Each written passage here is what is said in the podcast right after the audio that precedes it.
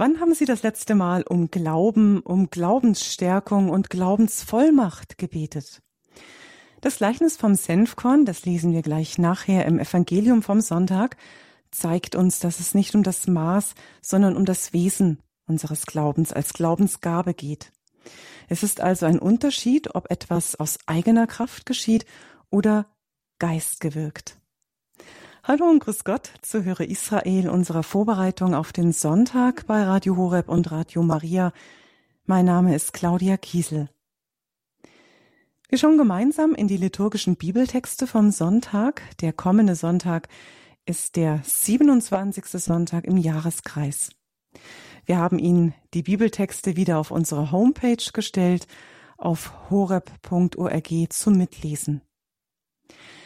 Der erste Lesungstext aus dem Buch Habakkuk, der zweite aus dem zweiten Brief des Apostels Paulus an Timotheus und das Sonntagsevangelium finden Sie im Lukas. Hören Sie zu, lesen Sie mit und die schöne Möglichkeit bei unseren Sendungen, dass Sie als Hörer auch mitsprechen können, gibt's dann auch heute wieder. Pfarrer Stefan Messner aus der Pfarrei Heilige Veronika in Saarbrücken-Ensheim im Bistum Speyer ist uns jetzt telefonisch verbunden. Mit ihm können Sie nachher über das Gehörte sprechen, was Ihnen vielleicht am Sonntag nach der Mitfeier der Heiligen Messe bei Ihnen nicht möglich ist. Doch wie häufig würden wir uns das wünschen, denn da bewegt uns doch so manches, was am Wort Gottes uns zugesprochen hat. Wie gesagt, wir bei Radio Horeb finden das wichtig und geben in dieser Sendung auch wieder den Raum und die Zeit, sich mit dem eingeladenen Priester auszutauschen, sich mitzuteilen oder auch bei Bedarf nachzufragen. Jetzt erstmal ein herzlich willkommen, Pfarrer Messner, hier bei Radio Horeb in unserer Sendung Höre Israel. Ja, vielen Dank, Frau Kiesel, und auch Ihnen ein herzliches Willkommen, liebe Hörerinnen und Hörer bei Radio Horeb. Bitten wir den Heiligen Geist, damit er unseren Worten jetzt gegenwärtig ist. Das Wort Gottes selbst ist vom Heiligen Geist durchdrungen, doch es braucht unsere Offenheit dazu, unsere Sehnsucht, sich vom Wort treffen, wandeln und auch leiten zu lassen. Wenn wir zu jemandem sprechen, dann möchten wir gerne, dass unser Gegenüber ganz gegenwärtig ist und sich uns voll zuwendet, und seine Aufmerksamkeit schenkt. Nehmen wir jetzt die gleiche Haltung ein, denn Gott möchte jetzt zu uns sprechen, zu Ihnen, zu mir. Vielleicht sitzen Sie gerade im Auto oder machen eine Hausarbeit oder im Krankenbett. Pfarrer Mesen, ich bitte Sie zu Beginn mit uns ein Gebet zu sprechen. Ja, sehr gerne. Ähm, ich habe mich für das Tagesgebet vom Sonntag entschieden, das vom 27. Sonntag im Jahreskreis. Lasset uns beten. Allmächtiger Gott, du gibst uns in deiner Güte mehr, als wir verdienen und Größeres, als wir erbitten. Nimm weg, was unser Gewissen belastet und schenke uns jenen Frieden, den nur deine Barmherzigkeit geben darf, kann. Darum bitten wir dich durch Christus, unseren Herrn. Amen. Amen. Dann starten wir mit der ersten Lesung, wenn Sie eine Bibel zur Hand nehmen, aus dem Buch Habakkuk im ersten Kapitel gleich zu Beginn. Wie lange, Herr, soll ich noch rufen, und du hörst nicht? Ich schreie zu dir, Hilfe, Gewalt, aber du, aber du hilfst nicht. Warum lässt du mich die Macht des Bösen sehen und ziehst der Unterdrückung zu? Wohin ich blicke, sehe ich Gewalt und Misshandlung, erhebt sich Zwietracht und Streit. Der Herr gab mir Antwort und sagte, Schreib nieder, was du siehst, schreib es deutlich auf die Tafeln, damit man es mühelos lesen kann. Denn erst zu der bestimmten Zeit trifft ein, was du siehst. Aber es drängt zum Ende und ist keine Täuschung. Wenn es sich verzögert, so warte darauf, denn es kommt. Es kommt und bleibt nicht aus. Sieh her, wer nicht rechtschaffen ist, schwinde dahin, der Gerechte aber bleibt wegen seiner Treue am Leben. Ja, liebe Hörerinnen und Hörer, vielleicht hatten auch Sie schon einmal ein Anliegen, für das Sie vielleicht gefühlt unglaublich lange beten. Und wo Sie immer wieder den Eindruck haben, es will und es will irgendwie nicht besser werden. Vielleicht wird es sogar noch schwerer. So haben wir oft das schon vielleicht Erfahrung gemacht und möglicherweise auch schon mit dem lieben Gott gehadert. Dürfen, das, dürfen wir das denn überhaupt? Der Prophet Habakuk, der darf das. Und eigentlich, wenn man sich mit seiner Person beschäftigt, ist er ein Prophet, der zu den Stilleren, will ich einmal sagen, gehört. Man könnte sagen, zu den stillen Betern und Duldern. Es gibt ja nicht viele Propheten, die von Gott einen Auftrag erhalten und dann beginnen Gott anzuklagen. Die meisten haben in seinem Namen zunächst einmal verkündet, etwa auf öffentlichen Plätzen oder auch vor Königen und vieles mehr. Nein, Habakkuk wendet sich direkt an Gott und er klagt. Und seine Klage ist zunächst einmal zutiefst verständlich. Wie lange, Herr, soll ich noch rufen und du hörst nicht? Wer von uns kennt das nicht? Vielleicht nicht bei uns selbst, manchmal vielleicht bei Freunden oder Bekannten. Es ist uns einfach vertraut. Und wenn wir einmal die Psalmen lesen, da sind unglaublich viele Klagen an Gott gerichtet. Denn vor Gott eine Klage auszusprechen, das war auch im Judentum nie ein Tabu. Das ist es auch nicht im Christentum. Vielmehr ist es gerade das betende Herz, auch wenn es manchmal jammert, dass Gott umstimmen kann, weil es zu ihm durchdringt. Und Habakkuk hat allen Grund zum Klagen. Er erlebt Gewalt, er erlebt Misshandlung, Zwietracht, Streit, er erlebt, dass das Böse um ihn herum sich ausbreitet und er, er sehnt sich den Beistand und vor allem das Eingreifen Gottes.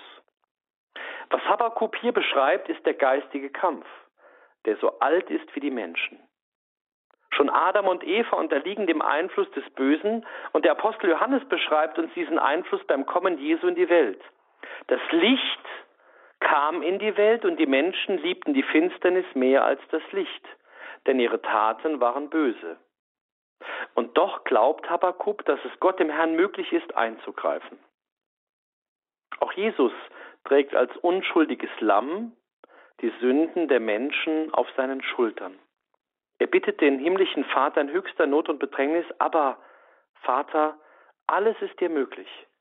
Nimm diesen Kelch von mir, aber nicht, was ich will, sondern was du willst, soll geschehen. Es geht also bei der Anrufung Gottes immer um meine innere persönliche Haltung, mit der ich bete. Auch wenn ich resigniert bin, auch wenn ich enttäuscht bin. So kann ich auch wie Habakkuk auf eine Antwort Gottes immer noch hoffen. Und dann antwortet Gott ihm. Er sagt ihm, er soll auf einem Täfelchen, auch für die Nachwelt, die Antwort Gottes aufschreiben. Auch wenn sich Gott aus unserer Sichtweise manchmal ziemlich viel Zeit äh, nimmt oder es so scheint, auch wenn er manchmal abwesend erscheint. Alles, was in seinem Heilswillen steht, den ja nur er kennt, wird in der von ihm bestimmten Zeit eintreten. Das heißt konkret, mein Gebet wird immer erhört. Gott lügt nicht. Gott hält, was er verspricht. Aber er sagt uns nicht, wann es eintrifft und wie es eintrifft. Und dann ob es vielleicht sogar noch in dieser Welt, ob wir es noch erleben werden oder nicht. Aber er sagt zu Habakkuk, schreib es auf eine Tafel, denn wenn die Zeit gekommen ist, sollen es alle sehen, dass ich es erfüllt habe. Ja, Herr, es ist so gekommen, wie du es versprochen hast. Bedenken wir nur einmal, wie viel Zeit verstrichen ist von den ersten Ankündigungen der Verheißungen des Messias bis zu seiner Geburt für Gott und aus der Perspektive der Ewigkeit, in der er lebt, ein winziger Augenblick. Für uns eine unglaublich weite Spanne. Darum kann der Rechtschaffende auch durch eine Zeit der Bedrängnis hindurch immer sich an Gott festhalten. Er soll es sogar, weil er als Glaubender und als Hoffender weiß, die Zeit wird kommen, in der mir der Herr all das Gute vergelten wird. Er, der für mich wie ein Mantel ist, der mich wirksam schützt gegen die menschliche Kälte und die sich um sich greifende Lieblosigkeit. So erhält auch die Aussage Jesu eine existenzielle Bedeutung. Ich bin die Auferstehung und das Leben. Wer an mich glaubt, wird leben, auch wenn er stirbt. Christus hält auch mein Leben fest in seinen Händen. Ich bin durch die Taufe sein geliebter Sohn und seine geliebte Tochter. Das Böse darf mich zwar in der Welt bedrängen, so wie es auch ihn bedrängt hat, aber als glaubender und als betender Mensch werde ich von ihm gerettet werden. Oder um es mit den Worten Jesu auszudrücken, in der Welt seid ihr in Bedrängnis, aber habt Mut, ich habe die Welt besiegt.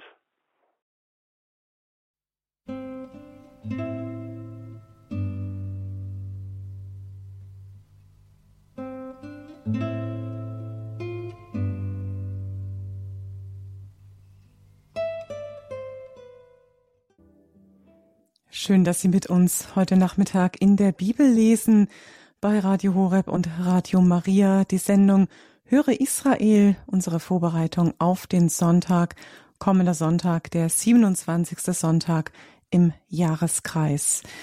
Die erste Lesung, die wir auch in der Sonntagsmesse hören werden, die haben wir bereits miteinander gelesen und die Gedanken dazu von unserem heutigen Sendungsgast, Pfarrer Stefan Messen aus dem Bistum Speyer gehört. Wir kommen jetzt zum zweiten Bibeltext aus der Sonntagsmesse, die zweite Lesung aus dem zweiten Brief des Apostels Paulus an Timotheus im ersten Kapitel ab dem Vers 6. Mein Sohn, ich rufe dir ins Gedächtnis, entfache die Gnade Gottes wieder, die dir durch die Auflegung meiner Hände zuteil geworden ist. Denn Gott hat uns nicht einen Geist der Verzagtheit gegeben, sondern den Geist der Kraft, der Liebe und der Besonnenheit. Schäme dich also nicht des Zeugnisses für unseren Herrn und auch nicht meiner, seines Gefangenen, sondern leide mit mir für das Evangelium. Gott gibt dazu die Kraft.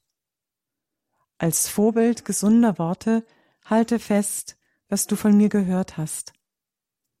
In Glaube und Liebe in Christus Jesus.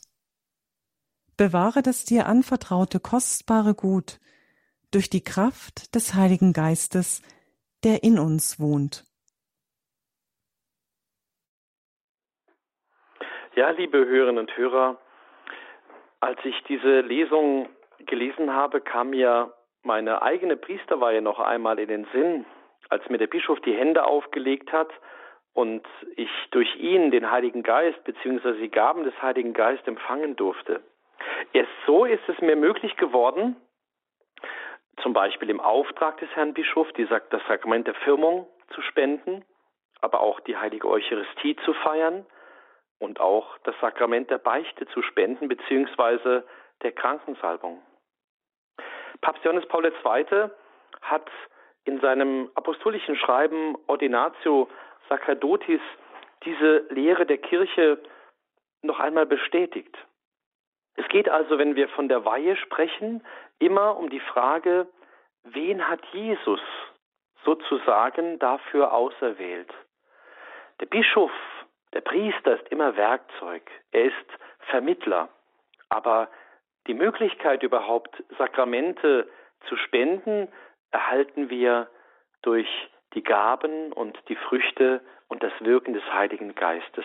Vielleicht ist Ihnen auch einmal aufgefallen, alle Sakramente, wenn sie gespendet werden, wird der Priester, auch der Bischof, immer zuerst den Heiligen Geist anrufen und bitten, dass er die eigentliche Gabe, die Verwandlung, das Sakrament vollzieht.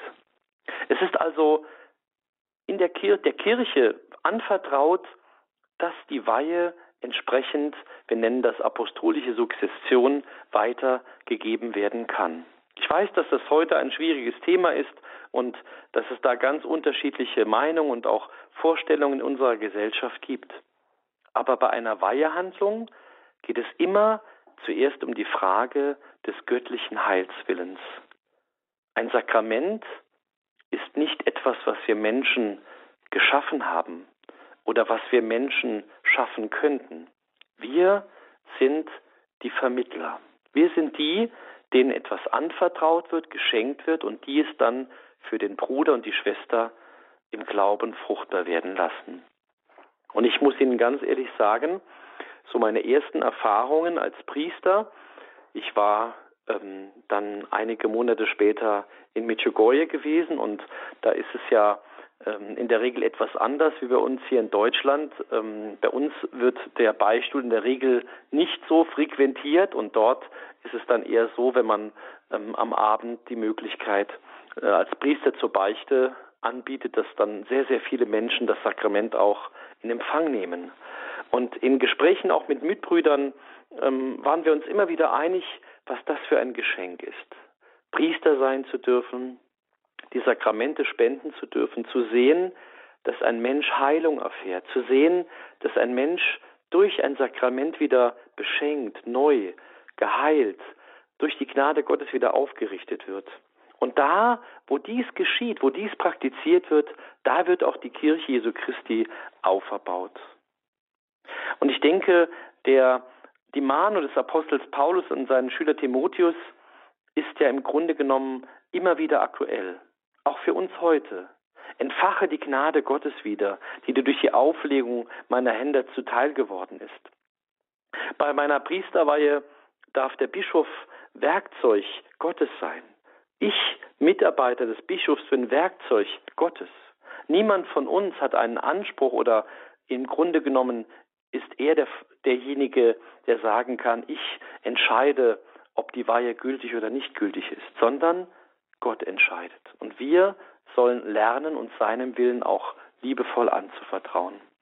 Ich habe damals meinem Bischof versprochen, meinen Dienst als zuverlässiger Mitarbeiter auszuüben, unter der Führung des Heiligen Geistes und die Gemeinde des Herrn auch zu leiten. Auch das ist eine Aufgabe des Priesters.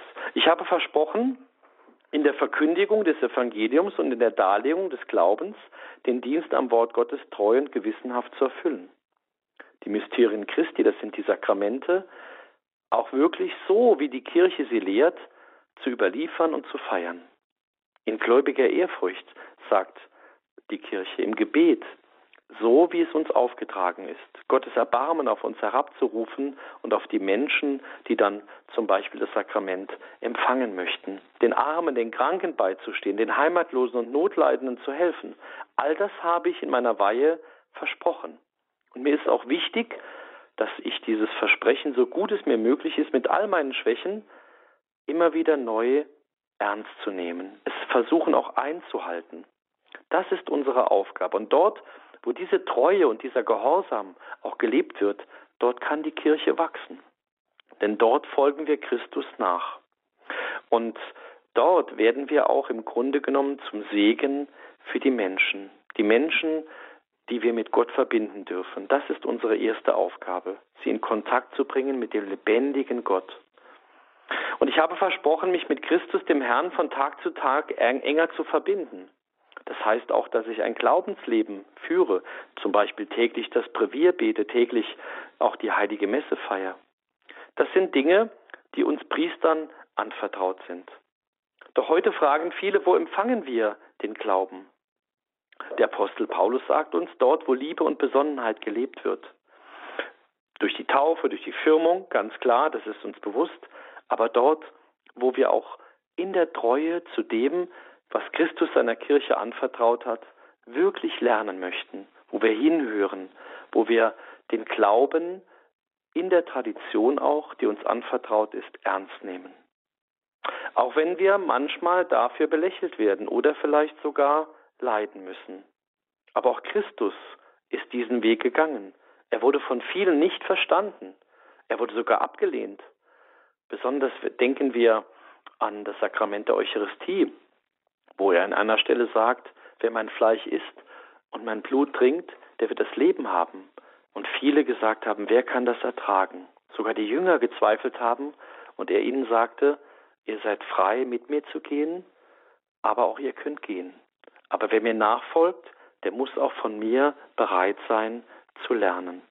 Das ist die Kraft und die Stärke, die wir aus unserem Glauben immer wieder neu empfangen. Schämen wir uns nicht für unseren Glauben. Seien wir dankbar, dass wir getauft sind. Seien wir dankbar, dass wir auserwählt sind. Der Glaube der Kirche ist ein wunderbarer Schatz, aus dem wir immer wieder neu schöpfen können. Und wenn es auch einmal einen stürmischen Gegenwind gibt, dann dürfen wir zum Herrn flüchten, zur Mutter Gottes, zu den Heiligen, zu den Engeln, zu so vielen Fürsprechern, die uns immer wieder helfen, durch dieses Leben hindurch zu kommen. Und am Ende wird uns dann noch einmal gesagt, bedenke, halte dich an die gesunde Lehre, die du von mir gehört hast. Nimm sie dir zum Vorbild und bleibe beim Glauben und bei der Liebe, die uns Jesus Christus geschenkt hat. Das wünsche ich uns allen, dass wir das immer wieder neu einüben und so Christus mehr und mehr lieben.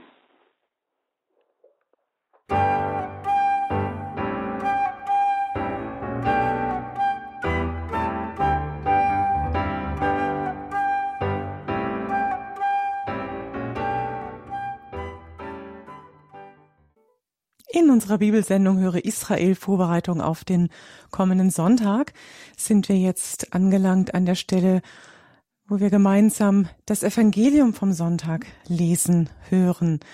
Lukas Kapitel 17, die Verse 5 bis 10. In jener Zeit baten die Apostel den Herrn, Stärke unseren Glauben. Der Herr erwiderte, wenn ihr Glauben hättet wie ein Senfkorn, würdet ihr zu diesem Maulbeerbaum sagen, Entwurzle dich und verpflanz dich ins Meer, und er würde euch gehorchen. Wenn einer von euch einen Knecht hat, der pflügt oder das Vieh hütet, wird er etwa zu ihm, wenn er vom Feld kommt, sagen, Komm gleich her und begib dich zu Tisch? Wird er nicht vielmehr zu ihm sagen, Mach mir etwas zu essen, gürte dich und bediene mich, bis ich gegessen und getrunken habe. Danach kannst auch du essen und trinken. Bedankt er sich etwa bei dem Knecht, weil er getan hat, was ihm befohlen wurde? So soll es auch bei euch sein. Wenn ihr alles getan habt, was euch befohlen wurde, sollt ihr sagen, wir sind unnützige Knechte, wir haben nur unsere Schuldigkeit getan. Ja, liebe Hörerinnen und Hörer, haben Sie einen Glauben wie ein Senfkorn? Das wäre doch eine ganz tolle Sache, wenn Sie im Glauben sagen könnten, du Maulbeerfeigenbaum, versetze dich und der Maulbeerfeigenbaum würde sich, würde Ihnen gehorchen. Ich kann mir vorstellen, dass der Wunsch der Apostel dass Jesus ihren Glauben mehren solle, daher rühren könnte, dass sie damit mehr Wunderkräfte, mehr Vollmachten gegen die Mächte des Bösen, einen stärkeren inneren Antrieb zur Verkündigung verbunden haben. Denn so schreibt der Apostel Paulus im Hebräerbrief, ohne Glauben aber ist es unmöglich, Gott zu gefallen. Denn wer hinzutreten will zu Gott, muss glauben, dass er ist und dass er die, die ihn suchen, belohnen wird. Aber was heißt das denn, wenn Jesus in diesem eben gehörten Evangelium uns, ja, man kann sagen, auch ein Bild vor Augen stellt und sagt, wenn ihr Glauben hättet wie ein Senfkorn. Das muss man ja erst einmal verdauen, wenn der jemand sagt und vielleicht sogar noch ein Senfkorn in der Hand zeigt. Wenn du auch nur einen so kleinen Glauben hättest wie dieses kleine winzige Senfkorn in meiner Hand, dann könntest du mit der Kraft Gottes sogar einen Baum versetzen. Aber wenn du trotz all deiner Bemühungen keinen Baum mit der Kraft deines Glaubens versetzen kannst, an was glaubst du denn dann? Deswegen, ich denke, um die, um die Aussage Jesu richtig einordnen zu können, dürfen wir vielleicht mit dem heiligen Don Bosco hier antworten. Tu, was du kannst, und Gott tut das Übrige. Wenn mein Glaube auch nur winzig ist, selbst dann kann Gott durch mich wirken. Und er kann Großes tun. Denn durch meinen Glauben gebe ich ihm zunächst einmal die Erlaubnis, dass er wirken darf. Das ist das Entscheidende. Darum ist es das Ja Mariens, das das Wirken Gottes beginnen lässt. Wenn ich es dir erlaube, Herr, wenn ich dir vertraue, dass du es richtig und gut machen wirst, dann kannst du aus meinem Glauben, den ich ja gar nicht messen kann, etwas Großes werden lassen. Jesus verweist auf diesen Dienst für Gott und die Menschen. In dieser Haltung, sagt er, in der Haltung der Liebe und des Vertrauens kann der Glaube in dir Großes bewirken und wachsen. Kann Gott durch meinen Glauben und meine Haltung wirklich wirken. Denken wir an Mutter Teresa. Die Botschaft Jesu will uns also vom Glauben zum Vertrauen hinführen. Der Glaube an den Herrn ist das Maß. Bin ich bereit, mich dir, Herr, anzuvertrauen? Auch wenn ich es vielleicht gar nicht verstehe, wenn es mir gar nicht klar ist, was du von mir willst, aber vertraue ich dir wie Maria trotzdem? Ja, das ist manchmal eine große Herausforderung, wenn der liebe Gott etwas von uns will und wir gar nicht so recht verstehen, warum. Aber wenn wir sagen, du wirst es schon wissen und ich vertraue es dir jetzt an. Die Jünger mussten das lernen. Wir müssen das auch lernen. Es ist jeder eigentlich, der es wieder neu lernen muss, vom Glauben zum Vertrauen. Denn der Glaube ist ja zunächst einmal ein unverdientes Geschenk Gottes. Ich besitze ja nicht den Glauben. Er ist mir nicht sozusagen in die Wiege gelegt worden. Ich habe auch keinen Anspruch darauf. Gott hat ihn mir aus reiner Liebe, weil er mich liebt, geschenkt. Es ist ihm wichtig, dass ich glauben kann, um ihn kennenlernen zu dürfen, ihn zu suchen und auf seine Liebe zu antworten. Und der Glaube ist eben nicht irgendeine Leistung, die ich mir verdienen kann, sondern er ist die Antwort, meine persönliche Antwort auf Gottes Liebe. Und alles, was wir im Glauben tun, das sollten wir auch dann mit einer gewissen Dankbarkeit und auch einer Bescheidenheit tun, weil es uns geschenkt ist, weil es uns anvertraut ist. Es gibt keinen Grund, dass wir uns auf unseren Glauben oder auf irgendwelche andere Dinge etwas einbilden im Glauben. So wie es uns Jesus im Gleichnis vom hochmütigen Pharisäer und treumütigen Zöllner sehr deutlich vor Augen stellt. Wo der eine sagt, Gott, ich danke dir, dass ich nicht wie die anderen bin. Die Räuber, die Betrüger, die Ehebrecher oder auch wie dieser Zöllner dort. Ich faste zweimal in der Woche und gebe dem Tempel den zehnten Teil meines ganzen Einkommens. Der Zöllner aber blieb ganz hinten stehen und wagte nicht einmal seine Augen zum Himmel zu erheben, sondern schlug sich an die Brust und betete, Gott sei mir Sünder gnädig. Ja, Hochmut kommt vor dem Fall, sagen wir gerne, und das gilt auch für den Glauben. Darum ist Maria uns ein Vorbild. Mir, Herr, geschehe, wie du es gesagt hast. Das kann ich doch nur sagen, wenn ich an Gott glaube und wenn ich ihm wirklich vertraue. Also, liebe Hörerinnen und Hörer, wir brauchen nicht unseren Glauben an irgendetwas zu messen. Und wir müssen auch jetzt nicht einen Feigenbaum oder ein anderes Gewächs ins Meer verpflanzen, sondern wir dürfen in der Liebe zum Herrn, in der Liebe zum Bruder und der Schwester im Glauben wachsen, im Vertrauen und so ihm ähnlicher werden. Denn das ist unsere Berufung. Heiligkeit heißt heil werden. Übrigens hat sich deshalb Jesus Schwester Faustine geoffenbart und ihr einen ganz bescheidenen, wunderschönen, und so wichtigen Satz anvertraut. Jesus, ich vertraue auf dich. Ja, was sagen Sie über diese Bibeltexte, die wir gehört haben, gelesen haben und die Gedanken von Pfarrer Messner, die er uns geschenkt hat zu den Bibeltexten. Was geht da jetzt in Ihnen gerade wohl vor, liebe Hörerinnen und Hörer? Sie dürfen gerne erzählen, wie es Ihnen damit geht, vielleicht auch mit Ihrem Glauben geht. Gerne würden wir uns noch mit Ihnen unterhalten, jetzt in der Sendung unter der 089 517 008 008 haben Sie die Möglichkeit, jetzt bei mir im Studio anzurufen. Ich werde Sie dann auf Sendung schalten. Und dann gibt es die Möglichkeit, auf Sendung mit Pfarrer Stefan Messner noch zu sprechen über diese Texte, über das, was Sie bewegt. Oder Möglichkeit gibt es natürlich auch, Zeugnis zu geben, wie es Ihnen mit Ihrem Glauben geht. Vielleicht haben Sie schon in scheinbar ausweglosen Lebenssituationen gemerkt, wie er Glaube sie durchträgt, wo alles rein Vernunft, Vernünftige wohl gezweifelt hätte, aber sie im Glauben festgehalten haben. 089 517 008 008. Gerne würden wir mehr darüber hören und mit Ihnen darüber sprechen, gleich nach der Musik.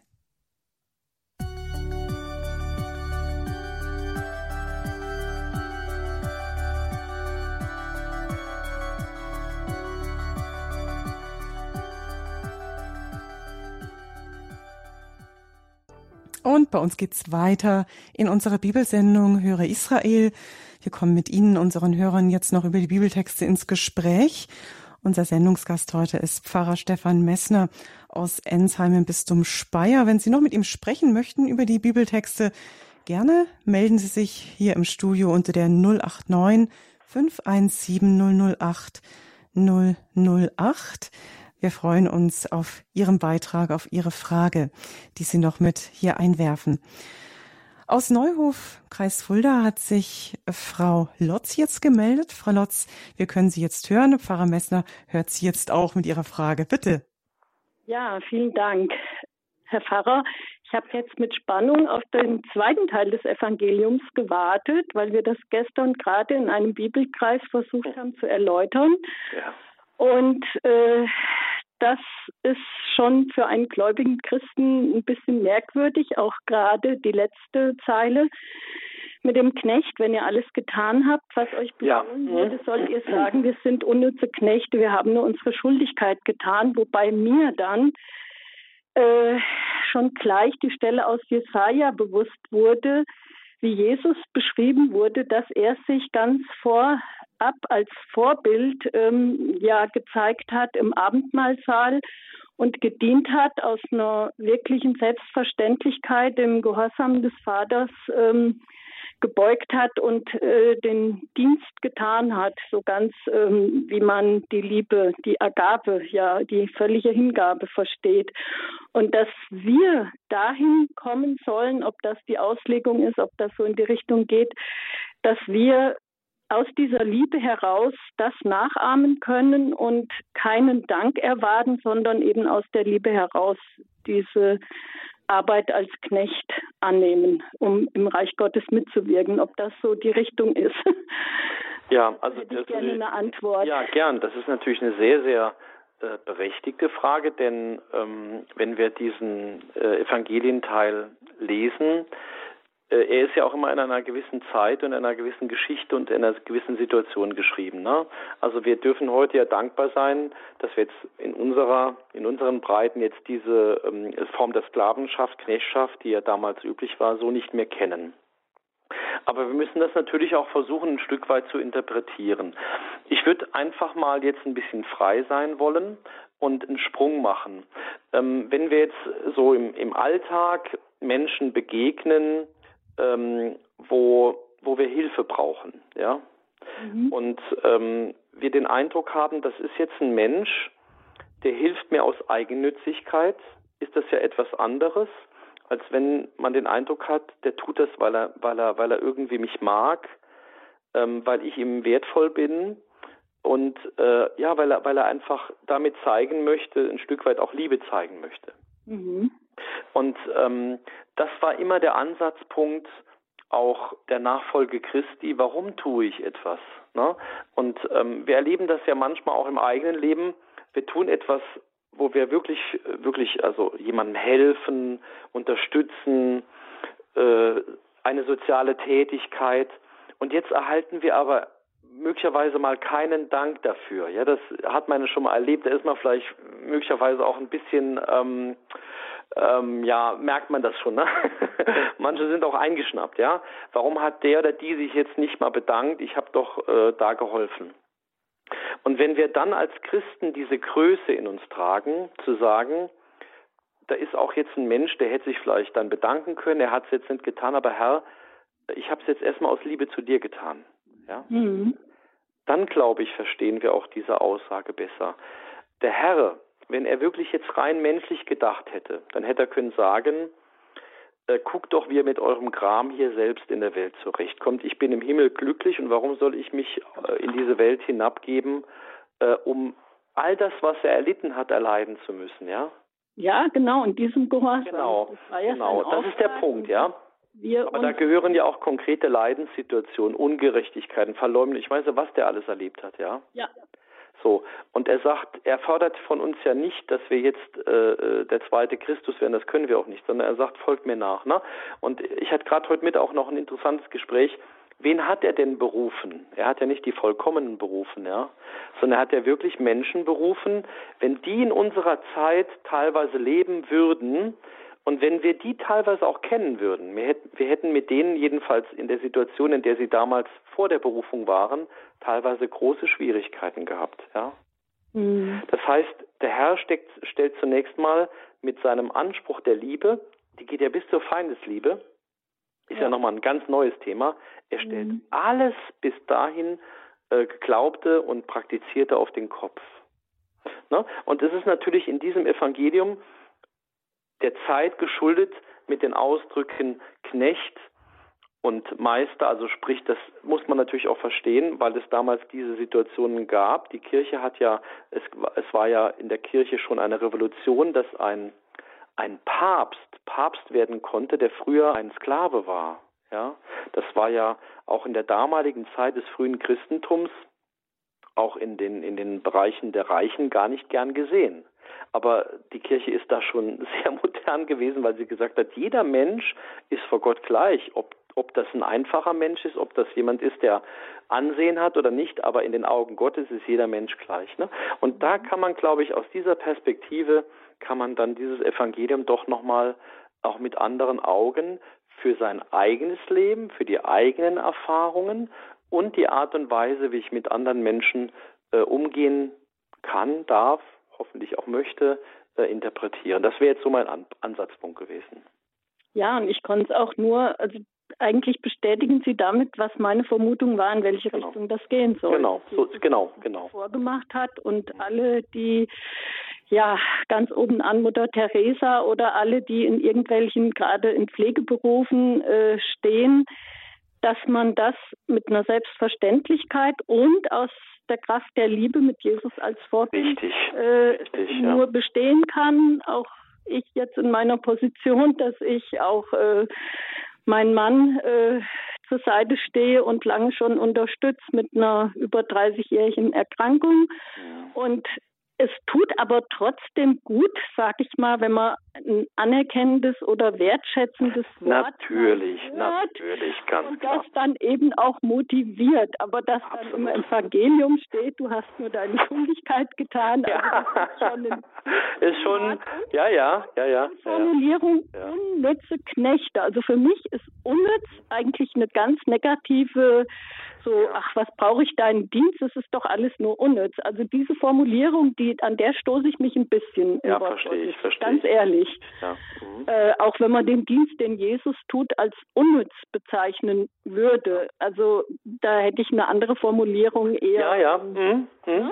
Ja, also, nee, bin ich da, verstehe ich sehr gut, ja. Über dieses Wort bin ich ganz massiv. Kann man stolpern, ne? ich glaube, wir sind uns da einig, dass man alles, was man tut, aus der Kraft der Liebe Gottes heraus tut. Und wenn man dann noch ein Dankeschön und eine Wertschätzung kriegt, dann ist es natürlich noch.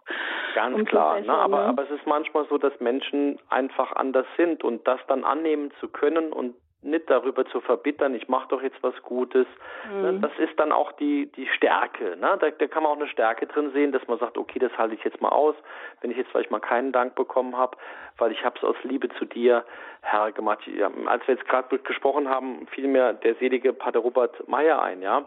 Ja. Der, der, der, der hat ja im Grunde genommen Geld gesammelt für Bedürftige, ja. So, mhm. wo er mhm. dann an eine Haustür kommt und erstmal angespuckt wird, ne?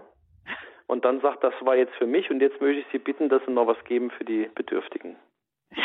Das ist natürlich schon, also, ne, also, äh, ne, harte Worte, aber. Ja, ja, aber der hat es ja erlebt und vor allem, er, er konnte dann wirklich auch diese Liebe, äh, diese Liebe zeigen, ne? Mhm.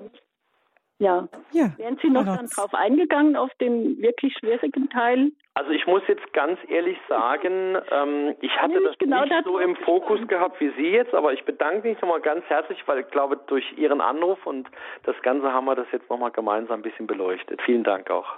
Ja, weil das ja zwei äh, ganz ähm, eigene Ansätze sind, ja. Richtig, die, ja. Wie, äh, Richtig. Der Glaube so groß wie ein Senfkorn, das war mir ja. geläufig. Aber dieser zweite Teil, der war mir nicht so mhm bekannt.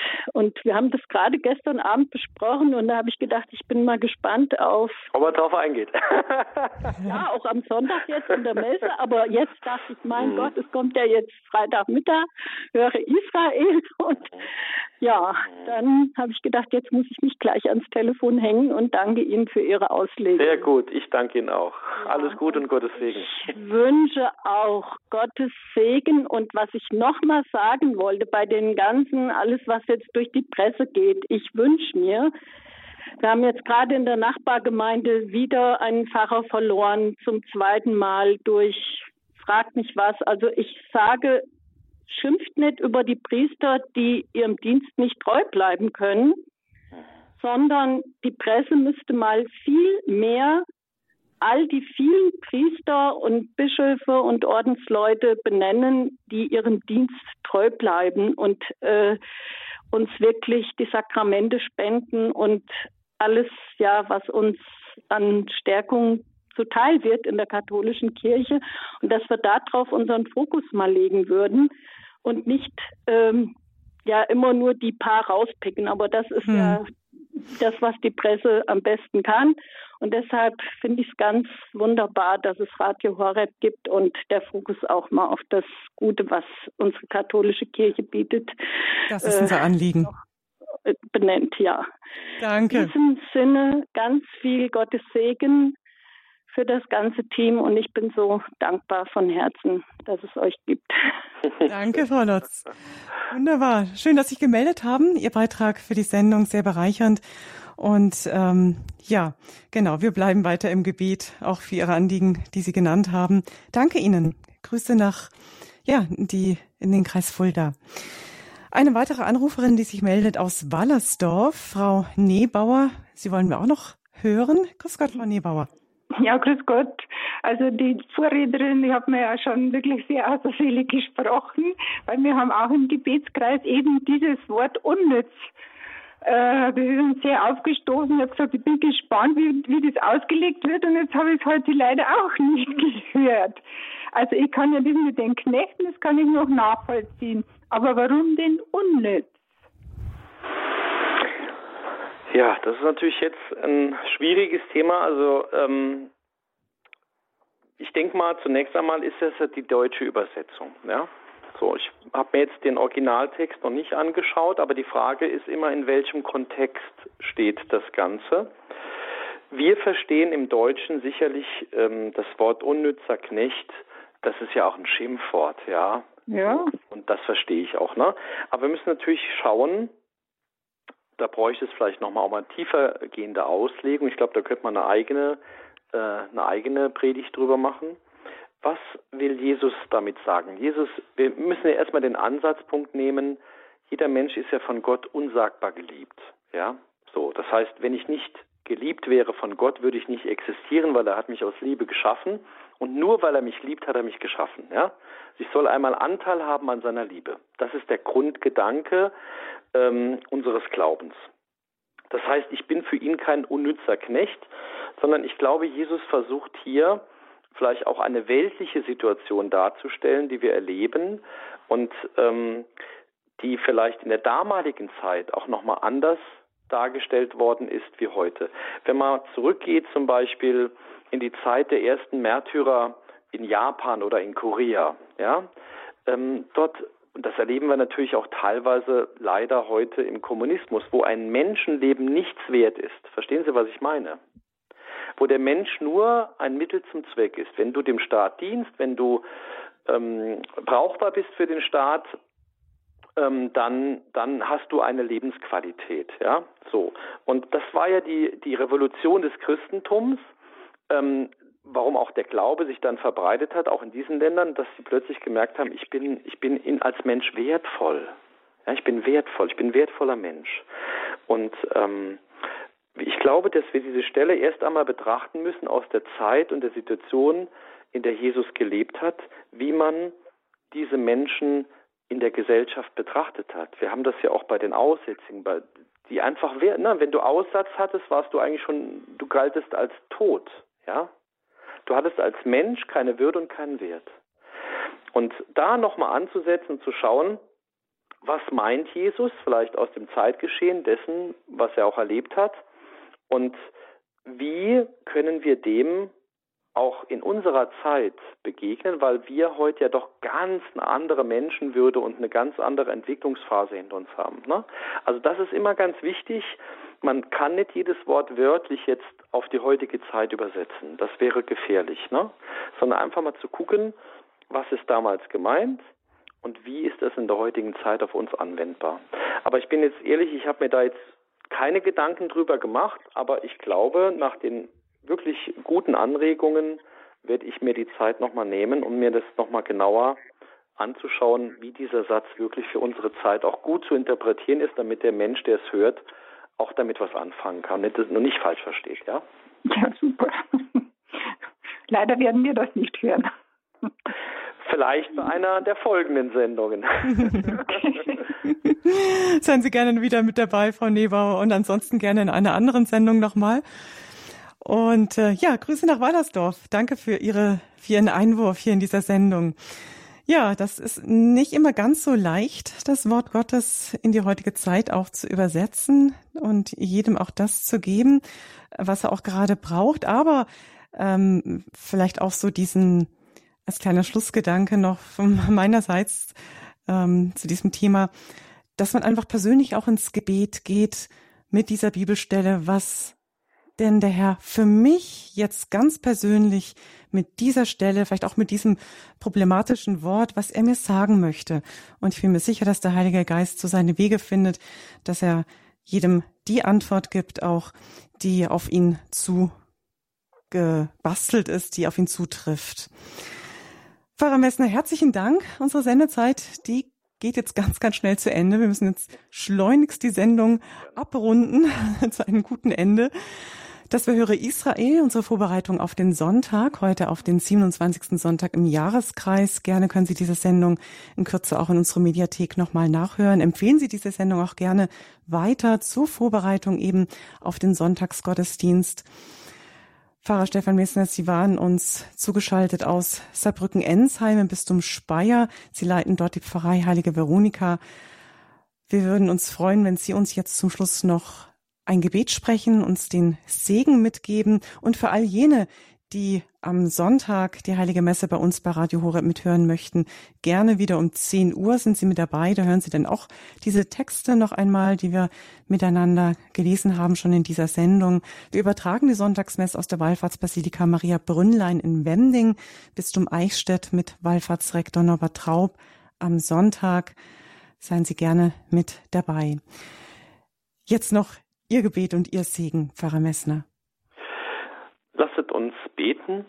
Heiliger Schutzengel, Gottes liebende Sorge hat dich mir zum Begleiter gegeben. Du bist sein Anruf und mein Gewissen, verhilf mir zu klarer Entscheidung. Du bist seine führende Hand, bleibe bei mir Tag und Nacht.